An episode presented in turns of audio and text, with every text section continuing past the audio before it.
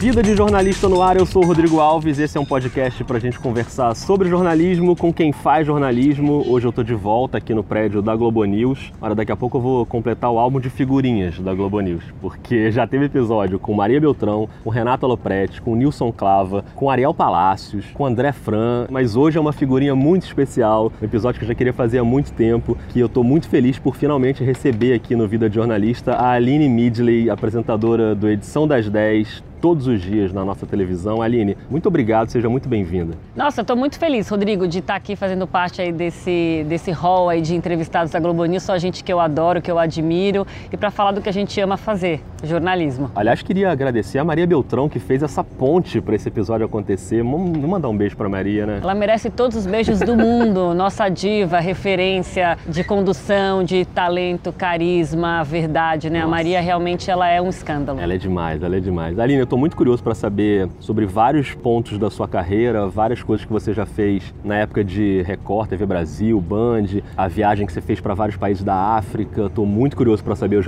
os, bastidores dessa viagem. Mas como a gente está aqui na Globo News, você acabou de apresentar o Edição das 10, eu queria começar pela Globo News. O Edição das 10 é um jornal que não é fácil, ele é longo, né? E, e você divide a apresentação com a Raquel Novaes, que fica no Rio de Janeiro, você em São Paulo.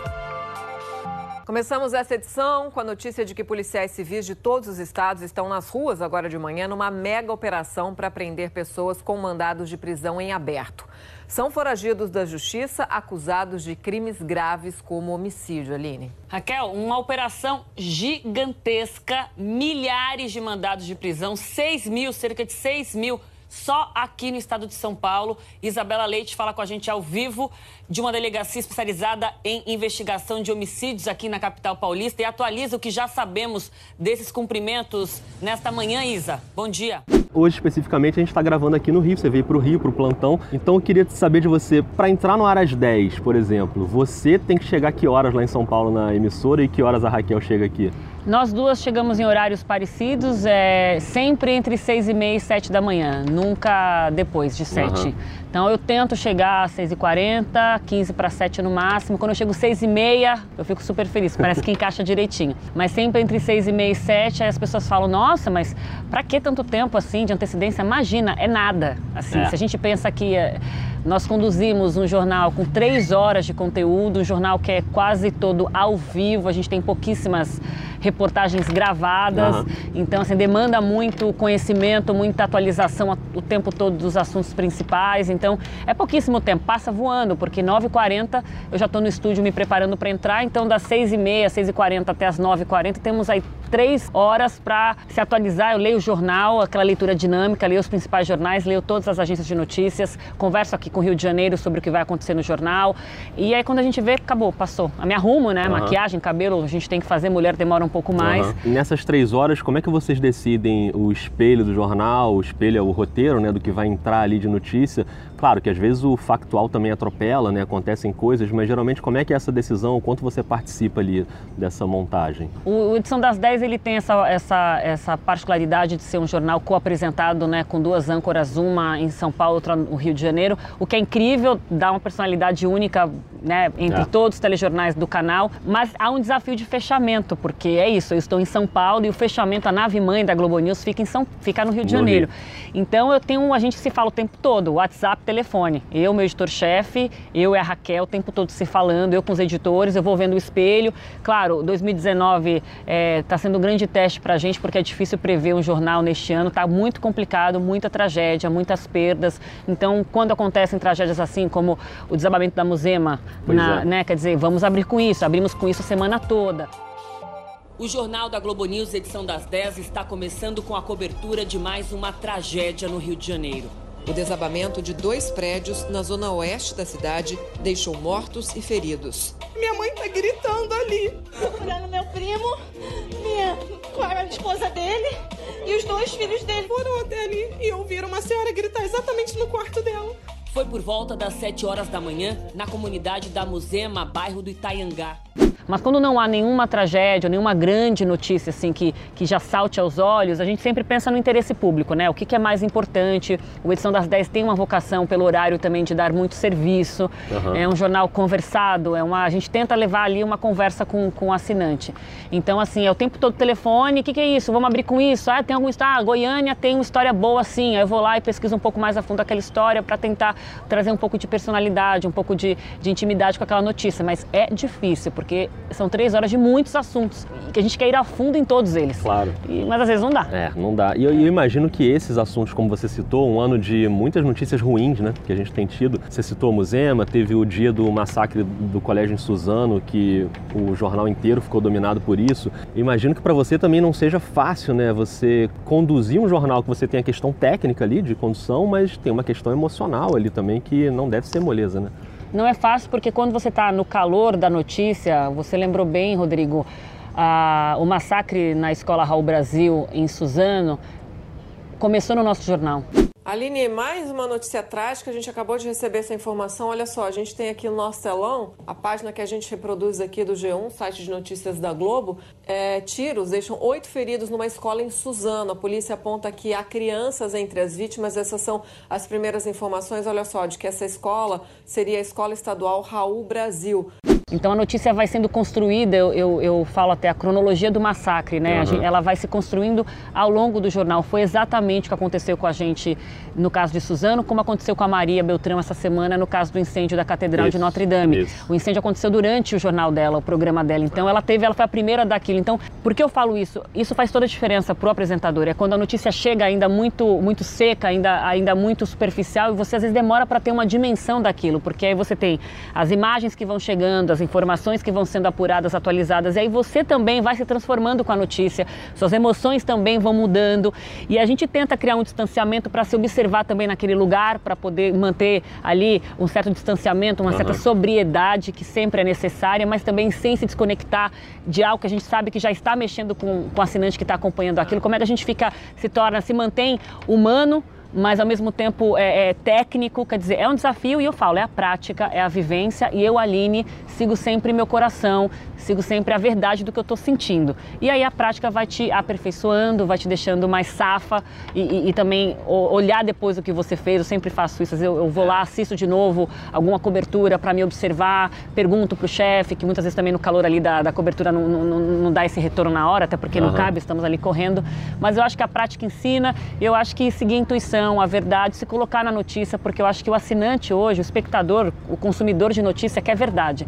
Ele quer um profissional que está vivendo aquela notícia. Uhum. E eu acho que isso é sempre um guia para mim. É, eu imagino que tem alguns episódios, eu lembro, por exemplo, no dia da morte do Boechat, que foi super difícil para você especificamente, porque você tinha convivido muito com ele. É, vocês, no Edição das 10, cobriram o acidente todo, mas sem saber ainda que era o Boechat e também depois acabou sendo anunciado no Estúdio I logo depois. E aí você volta ao Estúdio I, dá um depoimento que foi super bonito, enfim, sobre a sua convivência com ele. Aquilo ali você quis falar ou pediram para você falar por causa do seu convívio com ele? Como é que foi aquele momento ali? Rodrigo, aquele momento foi muito louco, porque eu de fato dei a notícia de um acidente gravíssimo no estrada que chega a São Paulo, era um helicóptero que que tinha caído numa rodovia, quer dizer, era uma situação extremamente atípica, uma tragédia por si só, e eu noticiando, descrevendo aquilo sem fazer ideia, não que isso diminua a claro. gravidade, óbvio, mas uhum. sem imaginar a conexão que eu viria a ter depois com aquele acidente, né? Equipes do Corpo de Bombeiros foram acionadas para uma ocorrência no Rodoanel. A informação inicial que a gente tem é de que houve um acidente, uma aeronave, a princípio um helicóptero, teria caído sobre um veículo, um caminhão. Eu não imaginava que o Boixá era um dos, dos passageiros dentro daquele helicóptero e aquilo.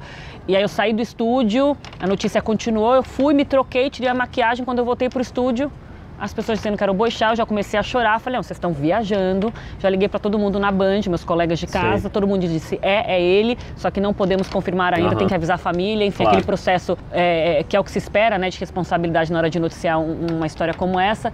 E aí as pessoas viram como eu fiquei na redação. Acho que muita gente ali não tinha a dimensão da convivência que eu tinha tido com ele. Sabiam que eu tinha vindo da Band, foi minha última casa Sim. antes da Globo News. Mas eu fiquei tão consternada e tão fora de mim que alguém deu a ideia ali que eu, que eu compartilhasse um pouco disso com a Maria. Eu confesso que no primeiro momento eu até fiquei, será?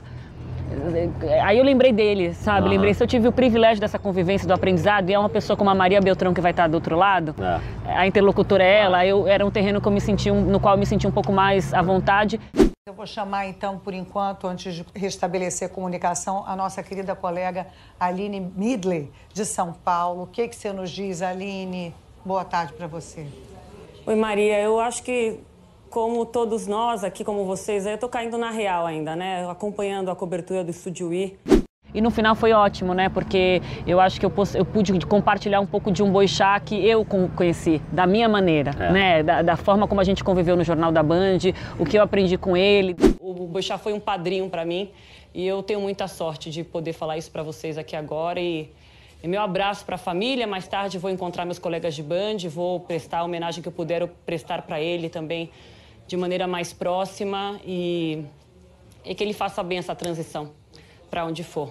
E obrigada por esse espaço, Maria. Muito bom poder contar um pouco do que eu tive a chance de conhecer dele. Achei lindo e belíssimo o seu depoimento. Depois eu encontrei a mãe dele, uh, os irmãos dele no, no, velório, eles me abraçaram muito uhum. e, e, agradeceram muito as minhas palavras. Então eu falei, bom, é difícil, né, acertar o claro. tom numa cobertura como essa, ainda que eu me sentisse ali realmente com um recurso para falar sobre ele.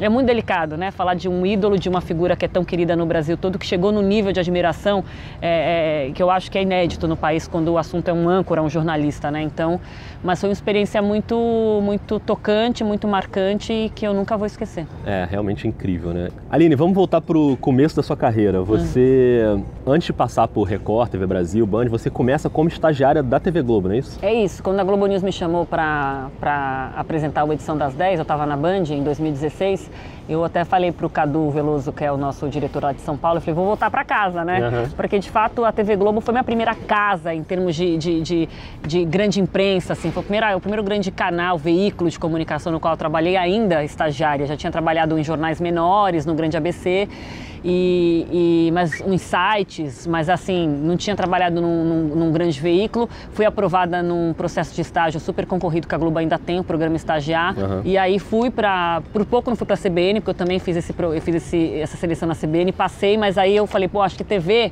é um lugar mais que te abre mais possibilidades, mas não tinha certeza nenhuma do que eu queria fazer, muito menos ficar de frente para a câmera. Foi uma coisa muito amadurecida depois de um tempo. E aí eu voltei para cá, né, quase, não, vou, não façam as contas, tá, gente? 13 anos depois, eu voltei para a Globo, agora como apresentadora. E é legal, porque você olha e fala, bom, eu fiz alguma coisa, né? Claro. Porque a gente tem uma autocrítica constante, isso é um pouco do jornalista na média, né? A gente tende a ter o autoflagelo ali como uma constante na vida, de analisar, é relevante o que eu estou fazendo, essa trajetória faz sentido, né? Porque para a gente dinheiro é consequência, né? A gente, uhum. a gente quer ter sentido, a gente tem uma vocação romântica, né? Com essa, com essa profissão.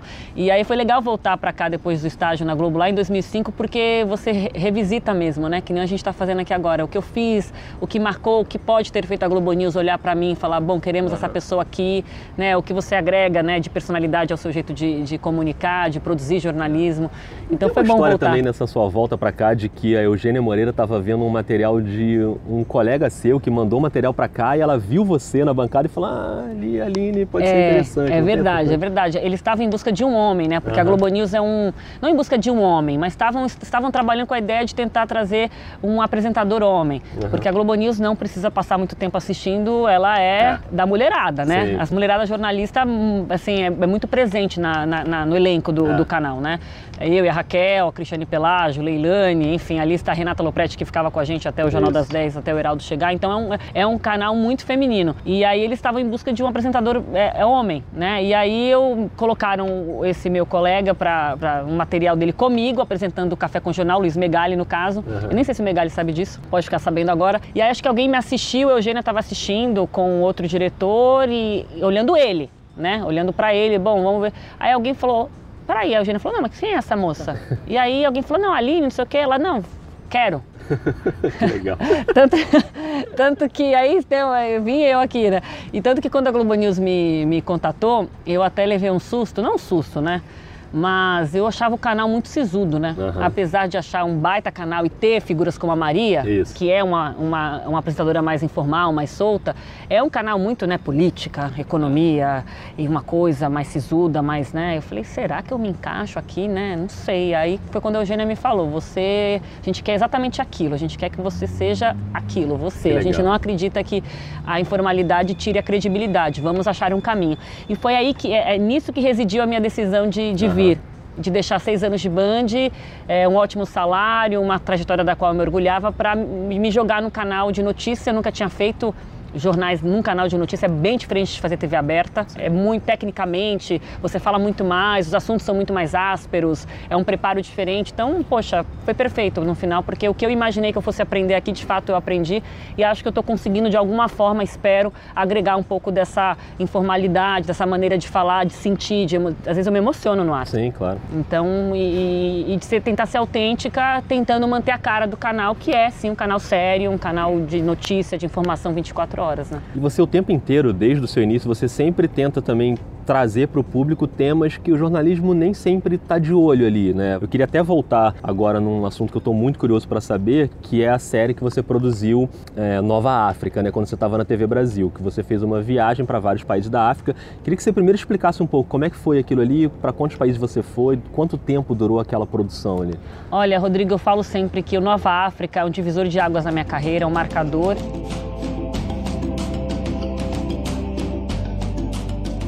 Eu tive a sorte, essa história que a gente fala de estar no lugar certo, na hora certa, eu acho que isso acontece, eu acho que tem um merecimento, eu acredito nas forças do universo, na energia, não sou religiosa, mas acredito sim que a gente batalha, as coisas vêm de, de formas diretas e indiretas, Aham. o reconhecimento, o caminho, e eu estava no lugar certo, na hora certa, para um projeto na TV Brasil que era simplesmente percorrer a África, ou pelo menos uma parte da- dos países da África subsaariana, contando a história de um continente eh, repetidamente negligenciado nas coberturas jornalísticas, não só aqui no Brasil, mas no mundo todo, onde a gente quase não tem correspondentes e onde o estigma ainda impera, ainda hoje. Né? O Nova África vai fazer 10 anos daqui a pouco e a gente vê que a África ainda é muito estigmatizada, a África é tratada como um- um- uma massa única de pessoas né, e de problemas Como se fosse um país, como né? se fosse um país, né? Muito preconceito, muito estigma. Então, a ideia era contar um pouco questões de vários países africanos através da perspectiva dos africanos. Que exercício difícil, né, para uma jovem jornalista. Eu, eu tinha 27 anos na época. Estou a bordo de um mocoro, um meio de transporte tradicional dos pescadores. Nova África foi assim, eles, eles precisavam de uma repórter jovem que não tivesse vícios. Eu tinha acabado de começar na reportagem na Record. E eu falei, não, aí eu sempre falo que eu comecei ao contrário, né? Eu comecei fazendo o que grandes repórteres especiais fazem. Aham. O que foi ótimo, porque eu tinha muita humildade para entender o meu lugar e de, e de aprender com quem podia me ensinar, com os com jornalistas mais velhos que me acompanharam, como o Luiz Carlos Azenha. Isso. E eu tive a chance de criar um formato, uma maneira de fazer reportagem que, que, que me acompanhou o resto da vida, assim, como repórter. Hoje eu não estou mais na rua, mas sempre serei repórter, sempre que eu posso eu vou para a rua gravar matérias. É uma coisa que eu tenho, um, eu brinco que o ar-condicionado atrofia, né? Assim, o jornalista tem que estar na rua, tem que tem que estar observando, tem que ir para uma fila de hospital, tem que entender o que acontece. Então, vira e mexe eu, eu invento uma reportagem Aham. e vou para a rua. Mas hoje não é mais minha função, mas a maneira como eu aprendi a fazer reportagens, andando, conversando, trocando, tocando nas pessoas, eu acho que isso me forjou completamente, inclusive como eu sou como apresentadora, sabe? E, e é muito e é muito lindo ver ver como a África foi importante porque é isso, fui cobrir a guerra civil no Congo, fui fui, fui tentar contar para as pessoas que lá o estupro é arma de guerra, que as pessoas são exploradas, que a riqueza não é distribuída, a riqueza mata, é, de um jeito extremamente pavoroso, né? E que a gente tem que tratar isso de uma maneira mais séria e mais respeitosa, entender que a questão da fome é uma questão do mundo, é nossa também, não só da África. Como é que você en- tenta explicar para o mundo que a África é incrível, é um baita continente e que a gente precisa conhecer, se, se- se jogar um pouco essa missão de, de quebrar esses estigmas, né? Então, eu percorri mais de 20 países, é isso, cobri desde a Guerra Civil no Congo, que foi uma das matérias, uma das reportagens mais difíceis, pra, mais difíceis para mim, dolorosas e difíceis no sentido da, da narrativa mesmo, né? De, da tratativa com aquelas mulheres que falavam um dialeto que eu não, que eu não, que eu não conhecia, mas fui lá, entrevistei a a primeira mulher africana a ganhar o Nobel da Paz, a Wangari Maathai. Hoje estamos em Nairobi, capital do Quênia. Vamos falar dos desafios da África contemporânea com Angari Matai. Fiquei curioso para saber o bastidor ali, como você chegou a ela e como foi no momento que você estava falando ali com ela e ela falando coisas tão incríveis ali. Esse vídeo está até disponível no site da TV Brasil para quem quiser ver. Eu gostaria que as pessoas se dessem conta de que o povo africano é muito forte. São pessoas extremamente determinadas. Passaram por tragédias, torturas, humilhações. Mas eles ainda se mantêm em pé, sobrevivem, onde quer que estejam. Para você, como jornalista e como mulher negra também, quanto foi importante para você aquele papo ali? Rodrigo, eu acho que eu só tomei a dimensão do que foi o Nova África para mim como programa e momentos como essa entrevista com a Wangari Maatai. Eu acho que eu só fui dimensionar isso depois de uns anos, sabia? É, é claro que quando eu soube que a Wangari ia gravar com a gente, eu tinha acabado de ler o livro né, dela, Inabalável, uhum. que conta a história dela, do cinturão verde de mulheres que ela, né, para quem não sabe, a Wangari Maatai ganhou o Nobel da Paz, foi a primeira mulher africana porque, resumidamente, ela criou um cinturão verde de agricultura envolvendo mulheres, né, na África, de um modo geral, isso é uma característica do continente, as, as mulheres trabalham sim e muito, principalmente no campo, uhum. e ela criou um, um, projeto de agricultura sustentável ali, empoderando aquelas mulheres, né, empoderamento esse que reverbera na vida sentimental, na vida financeira, enfim, impacta socialmente muito outras gerações que vieram e que continuam chegando é, no Quênia. Você pensa no Quênia, quem conhece o Quênia? Quem sabe o que é o Quênia, o que tem no Quênia? As pessoas imaginam que é um país extremamente é, inovador, é, onde tem pessoas ali extremamente entusiastas da inovação tecnológica, onde tem pessoas, onde a gente teve pessoas como a Wangari, que infelizmente morreu isso. pouco tempo depois de câncer. Pessoas que é isso, foram para fora, estudaram, se formaram, quiseram voltar para a África. Foi o caso dela, ela foi, conseguiu uma bolsa, foi estudar fora do país fora da África, voltou e foi colocar em prática tudo que ela aprendeu. Então, depois de um tempo que eu olhei, falei, caramba, eu olho as fotos assim dela, eu falei, eu entrevistei uma das mulheres mais extraordinárias que esse planeta já viu e ela é africana, ela é keniana, ela se chama Wangari Maatai.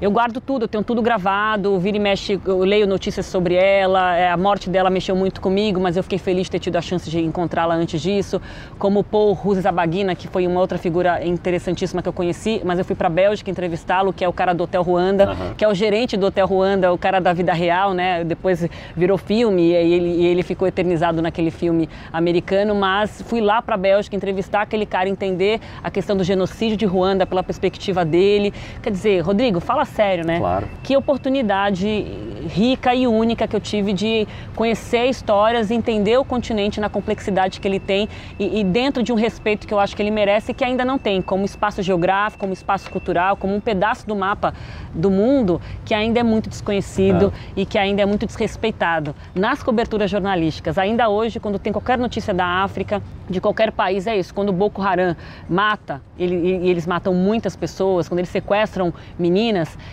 só é notícia porque a Michelle Obama fez uma campanha eh, nos devolvam essas meninas, né? Uhum. Quer dizer, aí a gente dá uma dimensão. Se a Michelle Obama não entra numa campanha envolvendo Boko Haram, que é um grupo terrorista para quem não conhece, que mata e sequestra meninas na, em vários países africanos, principalmente na Nigéria. Quer dizer, se você não coloca uma personalidade como a Michelle Obama para falar sobre isso, ninguém fala sobre isso, a gente dá uma nota coberta de três, uhum.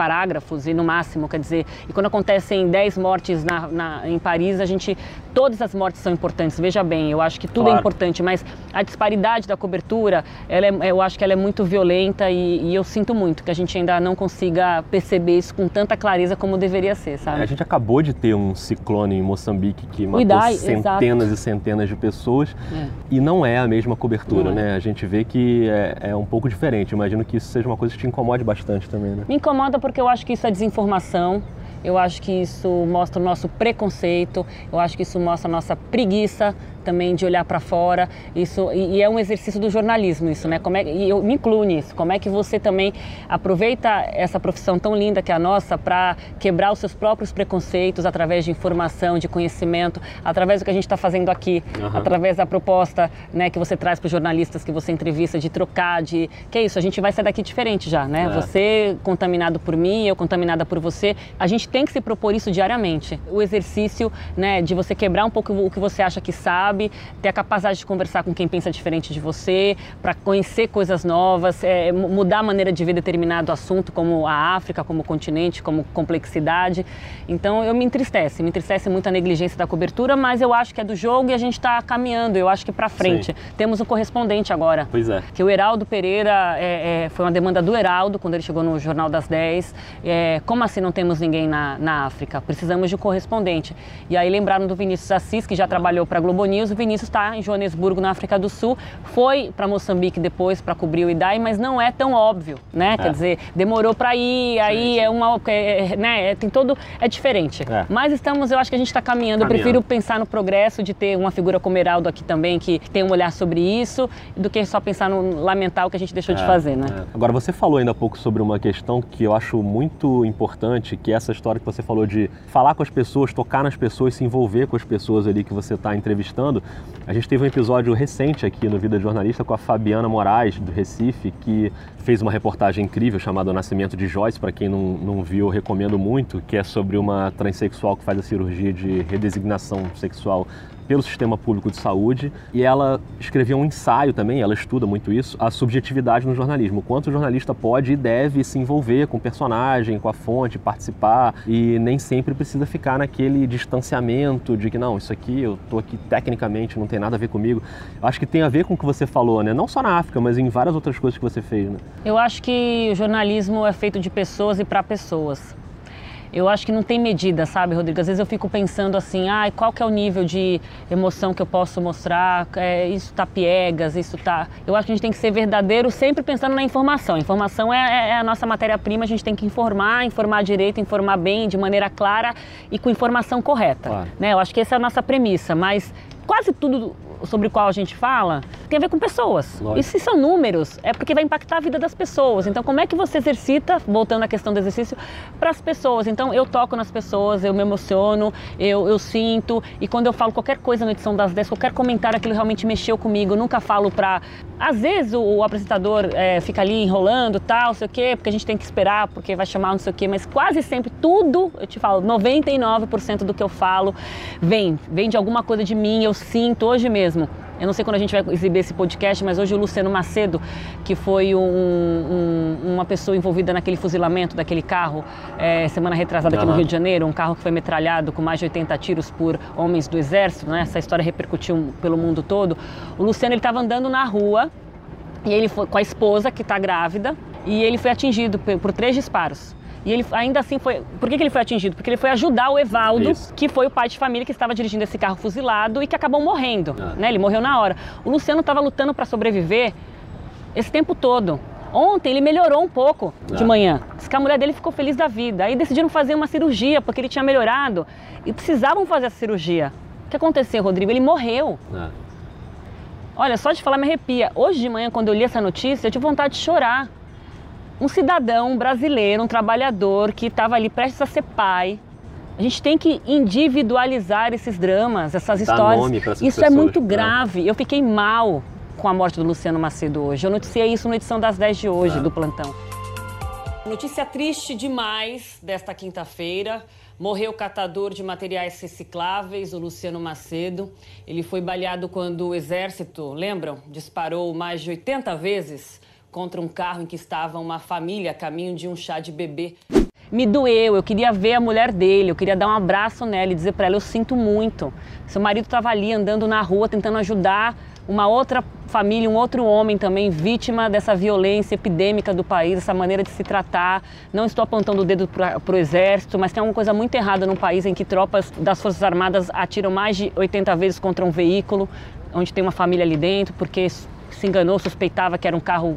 Quer dizer, não, não cabe, a gente não pode. Então, assim, eu dou o exemplo de hoje que sim, eu sinto, eu falo, e se eu erro, na dose, e devo ter errado algumas vezes, é sempre querendo acertar. E eu sempre prefiro errar no excesso de, de, de, sentimento do que na falta dele, porque no dia que eu perder isso, eu acho que minha profissão não faz mais sentido. Não para mim. Quando a gente normatizar os absurdos que a gente vive, eu acho que a gente pode botar um robô para apresentar os jornais ah. e ler o TP, não é? Essa questão do, do fuzilamento do carro com 80 tiros é uma questão que passa necessariamente pelo debate racial, assim, né? É um, é um debate que acho até que deveria ser mais forte na imprensa, mas que leva a um outro tema que a gente sempre debate aqui também no podcast, que é diversidade dentro das redações. Uhum. E aí seja diversidade racial, ou de gênero, ou geográfica. Repertório, né? Isso, né? exatamente. Pessoas que vêm de realidades diferentes. As, as grandes redações ainda são muito né, homogêneas ali, uhum. pessoas muito parecidas. Isso é uma coisa que também você tenta debater com os teus colegas de profissão, dentro da redação onde você está hoje, nas, nas, que você já passou? Eu sempre falo, Rodrigo, eu sei que a minha presença é, no ar, a minha presença no estúdio, ela é política também, sempre. Não é, não é algo que eu pense conscientemente o tempo todo, está implícito. Claro. Porque é, a diversidade ela é importante para a sociedade, né? Uma empresa que, que é plural, uma empresa que tem nos seus, no seu quadro pessoas com histórias diferentes, com cores diferentes e com, e com, e com pensamentos diferentes, a divergência é rica e especial para o jornalismo. Né? A gente tem que lembrar, principalmente para a prática jornalística, pensar diferente, juntar repertórios diferentes é fundamental para a gente refletir a sociedade lá fora para qual a gente está falando. Então, assim, você tem apresentadores, jornalistas, produtores, enfim, pessoas negras, brancas, amarelas, é, que vieram da periferia, que vieram da Europa, que estudaram em escola particular, que estudaram em escola pública, pessoas que descobrir, se descobriram é, numa outra condição de gênero no meio da trajetória. Olha o quanto essas pessoas vão ter para agregar, olha o quanto a gente vai ter a, a, a possibilidade, o privilégio de noticiar e criar conteúdos que reflitam exatamente o que a gente é dentro de uma redação, que é o que a gente é lá fora, ou deveria ser, né? Acho que as redações jornalísticas têm o desafio de refletir nos seus quadros o que a sociedade é lá fora, que é a sociedade diversa, plural, onde o preconceito ainda é, é, é, se impõe de uma maneira às vezes muito naturalizada. E, e nós como jornalistas temos o, uma das missões, na minha opinião, é informar para que a gente um dia tenha uma sociedade menos preconceituosa, onde os absurdos não são normatizados, como o genocídio de negros, que é, é, diário. Né? Eu sempre uso a expressão genocídio, as pessoas acham que é um pouco de exagero. Eu não acho que claro. é. Os nossos números são absurdos e a gente está matando uma geração. Se você fizer uma foto da periferia de São Paulo hoje, um, uma foto das famílias negras paulistanas nas favelas de São Paulo, da maior cidade do país, você não vai ver jovens em muitos desses, dessas fotografias. Uhum. Jovens entre 13 e 18 anos, eles morrem, eles estão morrendo, tem, eles estão morrendo neste momento no qual a gente conversa. Então, assim, existe um genocídio de, de, de, de pessoas negras no país e a gente tem que falar sobre isso muito mais do que a gente fala. Perfeito. Aline, sobre jornalistas que são pessoas falando sobre pessoas, eu queria que você falasse sobre uma outra reportagem sua que você fez, que é o Esquadrão da Vida, quando você estava na Band, que foi na Amazônia e que também está disponível no site para quem quiser ver. Margens são dias de expectativa. As voadeiras levam médicos, enfermeiros, dentistas, voluntários numa missão pela vida. Porque nesse Brasil, a saúde está no pronto-socorro. Como é que foi aquela experiência ali eh, de mostrar uma, uma iniciativa tão incrível ali de médicos, enfermeiros, voluntários ali na Amazônia? Rodrigo, foi demais, foi um dos meus presentes também é, de carreira, assim, também um marcador assim na minha... Inclusive com essa matéria a gente quase ganhou o prêmio ESSO. Foi finalista do ESSO. Foi finalista, não que eu ache que prêmios é, digam qualquer coisa sobre trabalho, sei que tem trabalhos muito bons que não são premiados e que são muito superiores aos que foram premiados, não acredito que prêmios, mas fiquei muito feliz na claro. época porque era um assunto muito delicado, né, o programa Mais Médico médicos estava começando e a gente foi mostrar um grupo de médicos bem formados, com dinheiro, que já tem suas carreiras. É o que eu acho mais impressionante. Gente que já está ali estabelecida, já tem um trabalho admirável, uma profissão que demanda dedicação, tempo, não, só, não só na formação, mas na rotina. Eles se juntaram e foram para onde não há médicos, é. né? E, e, são pessoas que de fato fazem uma baita diferença. Quando eu soube desse projeto, eu me enfiei, falei, não, quero fazer, quero, e foi exatamente na época que o Mais Médicos estava sendo desenhado pelo governo federal. A gente juntou as duas coisas, sempre legal ter um factual, a gente é. brinca no jornalismo, né? Quando a gente vai contar uma história, se tem alguma notícia ali rolando que, que, um que, que, deu o tal do gancho que a gente chama para fazer a matéria, melhor ainda. Foi uma experiência linda, porque eu acho que todo repórter também, jornalista, a Amazônia também é um lugar que para onde todo jornalista quer ir, pelo menos é. uma vez. É. Né? é um lugar que a gente conhece pouco, um lugar imenso, com, também com muita diversidade de gente, diversidade natural, com muita história para contar e também muito estigmatizado. Né? A gente, quando a gente pensa Amazônia, que nunca foi, imagina um monte de rio, ribeirinho, índio, acabou. Né? Uma coisa meio homogênea. Né? E a Amazônia é muito mais do que isso. E tem muito para falar do ponto de vista humano também. Então eu fiquei 10 dias com esse grupo de médicos, dentistas, engenheiros, que também montaram, eles montam hospitais né, provisórios para fazer atendimento, principalmente de catarata e de cirurgia de hérnia. E aí você entende outros problemas, né? Quer dizer, política indigenista no Brasil, muito difícil. A gente vê, eu tentei relatar isso também, a, a ausência do Estado uhum. nesses espaços, não só do ponto de vista de saúde pública, mas do ponto de vista de presença. Então, uma condição de abandono, de esquecimento, que gera doenças psíquicas, como a depressão. Quando a gente fala de suicídio de, de índios, a gente tem que ir mais fundo nisso, por que, que isso está acontecendo, porque também os índios são estigmatizados, né? A figura do índio no Brasil. Falando para a população média brasileira, a gente não tem acesso, não conhece, e quando eles aparecem é, de uma forma também muito, muito estigmatizada, não sei que você vá se aprofundar num documentário X que um produtor foi lá fazer com todo cuidado, mas isso não é consumido é. pela maioria das pessoas aqui no país. Então foi uma baita chance e eu entendi naquele dia a missão que me foi dada de cobrir aquela, aquele, aquele projeto voluntário dos médicos nessas comunidades ribeirinhas foi a sociedade civil tem sim o papel de se organizar e, e, e apontar caminhos para o Estado. A gente tem que cobrar o poder público, a gente tem que cobrar saúde para todo mundo, seja onde for e como for. Mas a, a, quem, quem te, teve o privilégio de uma boa formação, que é o caso desses médicos, eles se olharam e falaram: Poxa, eu tive a chance de estudar, eu tive a, a chance de me formar e eu tenho um conhecimento que pode salvar vidas. Então eu vou sair do meu lugar aqui de conforto e uma vez por ano ou duas, que é o que eles fazem, eu vou para determinado ponto do mapa onde esse, esse, serviço não chega, eu vou ajudar essas pessoas. Uhum. Eu acho que a gente precisa incutir isso de maneira mais forte na nossa cultura, sabe? Quer dizer, nós aqui privilegiados que estudamos, que não, sab não sabemos o que é privação de qualquer tipo, de, de bado, que é básico, eu estou ah. falando, a gente tem que se organizar, a gente tem que dar o exemplo e não só colocar o dedo na cara do governo. Cobrar sempre, mas também fazer o que nos cabe. E foi essa lição que eu tirei dessa experiência na Amazônia. Tanto que depois que eu voltei, eu me envolvi mais ainda do que eu já era envolvida com projetos de comunicação em periferias de São Paulo, que é uma coisa que eu faço já há algum tempo, que é trabalhar comunicação com jovem da periferia com pouco que eu sei, né? Não é o conhecimento da medicina que salva vidas, mas eu posso de alguma forma ali despertar a autoconfiança nessa, nessa, nesse jovem, de alguma maneira que ele consiga achar caminhos para uma profissão, que é o que é, eu faço. A filosofia mesma deles, né? Você teve um privilégio de ter uma formação que você pode dividir com quem não teve, Exato. É, é por aí, né? É. Legal.